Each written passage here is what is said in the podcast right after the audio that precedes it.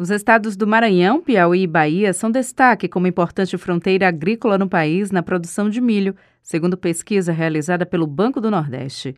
A Bahia ocupa o oitavo lugar no ranking e, segundo o economista Jackson Dantas, o clima favorável garante à região possibilidade de crescimento do cultivo predominantemente empresarial. A Bahia, o, o modo de produção milho no Nordeste inteiro, ele é tanto é mais empresarial que familiar. A Bahia também, o, a produção é grande porque tem, muita, tem muitas empresas né, atuando. É um, é um modo de produção mais empresarial que tem de alta produtividade, alto investimento em, em equipamentos né, e também tem a, a questão de ter facilidade de exportação.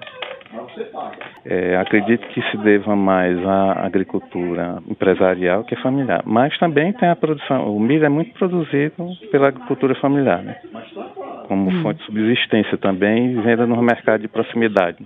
Na última safra de 2021-2022, juntos, os estados produziram 11 milhões de toneladas de milho, quase 25% a mais do que no ano passado. E, de acordo com o especialista, a previsão é de crescimento de mais de 10% para a próxima safra. Ainda segundo o estudo, duas áreas estão em expansão: Motopiba, região formada pelos estados da Bahia, Maranhão, Tocantins e Piauí, e o Cealba, formados por Sergipe e Alagoas. A maior parte dos grãos produzidos no Nordeste são vendidos para a China e União Europeia.